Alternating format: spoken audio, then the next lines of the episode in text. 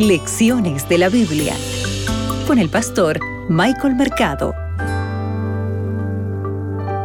Hola, hola queridos amigos, ¿cómo están ustedes? Para mí es un gusto poder saludarles y hemos llegado aquí a un día más para lecciones de la Biblia. ¿Cómo te encuentras tú en este momento?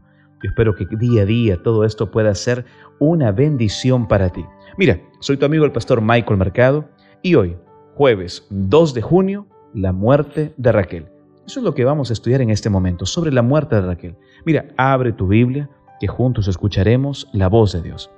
Hoy vamos a meditar en Génesis, el capítulo 35, el versículo 15. Mira lo que dice el texto bíblico. Y Jacob llamó Betel a aquel lugar donde Dios le había hablado. Yo quiero hacerte una pregunta.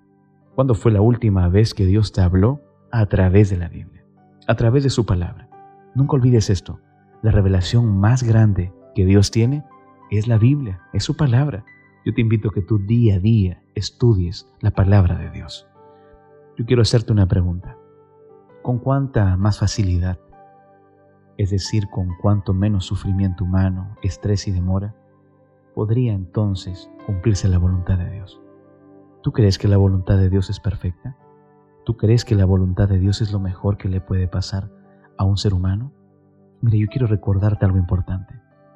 Jacob deja Betel. Y aquí hay tres hechos interconectados que marcan el último paso de su viaje hacia la tierra prometida. Nació el último de su hijo Jacob, recuerdas Raquel, y murió, y Rubén, el primer hijo de Jacob, con Lea. El nacimiento del último hijo de Jacob se relaciona con Belén. Y aquí se encuentra dentro de los límites de la tierra prometida. Es notable, amigos, notar que Jacob cambia el nombre que la moribunda Raquel le había dado a su hijo. ¿Recuerdas? Benoni le dice. Va a llamarse Benoni y eso significaba hijo de mi tristeza.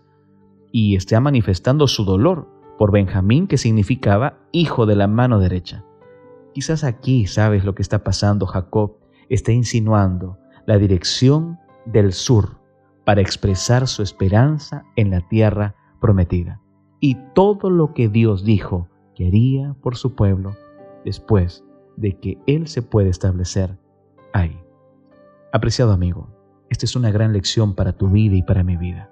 Es una lección de fe que está implícita en la lista de los doce hijos de Jacob, que serían los antepasados de Israel. Yo quiero recordarte algo importante.